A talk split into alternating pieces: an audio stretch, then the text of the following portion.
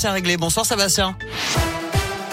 Salut Nico, salut à tous. Et à la une de l'actu, la reprise de l'épidémie de Covid en France. Les contaminations quotidiennes dépassent les 20 000 depuis deux jours et le nombre de classes fermées atteint un plus haut niveau depuis la rentrée de septembre cette semaine.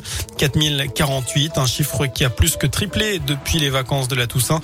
Dans la région, tous les établissements sont ouverts, mais 55 classes fermées dans l'académie de Clermont avec aussi 165 élèves contaminés.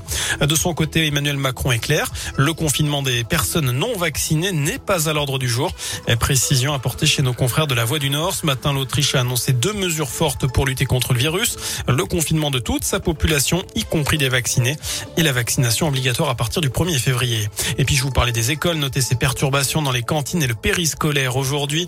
Les grèves des animateurs à l'appel de la CGT. Et puis, c'est pour dénoncer d'ailleurs la dégradation des conditions de travail. Dans le reste de l'actu, la CGT appelle à la mobilisation mercredi lors d'un procès en appel à Rion. Il concerne le décès d'un agent Enedis en 2013.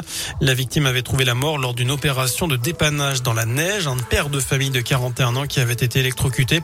Lors du premier procès, Enedis a été condamné à 80 000 euros d'amende et un agent a écopé de 6 mois de prison avec sursis pour homicide involontaire, euh, considéré comme responsable car le plus expérimenté.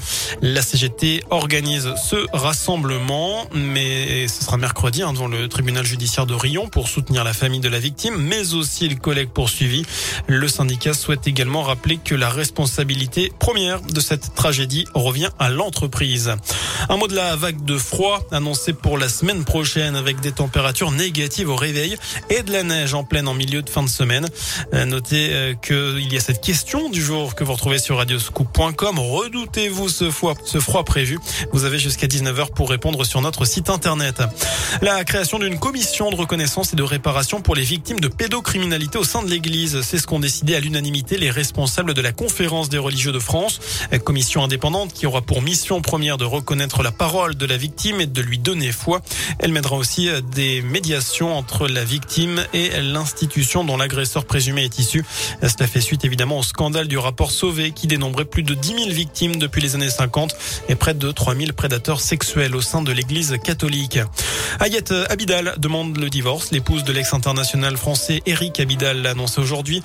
Dans un communiqué, elle assure que l'ancien footballeur de Lyon ou de Barcelone a entretenu une relation avec Keira Amraoui, la joueuse du PSG agressée le 4 novembre dernier. Et d'ailleurs, eh bien, notez que dans cette affaire, le français devrait être interrogé ainsi que son épouse. Ayet Abidal a d'ores et déjà assuré qu'elle n'avait rien à voir avec l'agression de Keira Amraoui. Le foot côté terrain, la 14e journée de Ligue 1 ce soir, Monaco-Lille à 21h.